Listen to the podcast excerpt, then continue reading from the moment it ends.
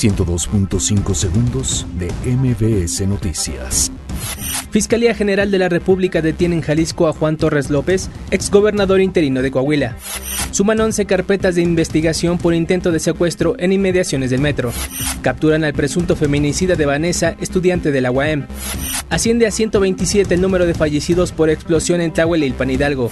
Donald Trump promete construir el muro en la frontera con México para frenar la migración. Papa Francisco reconoce que monjas han sufrido abusos por parte de curas y obispos. Jurado retrasa veredicto en juicio de Joaquín El Chapo Guzmán.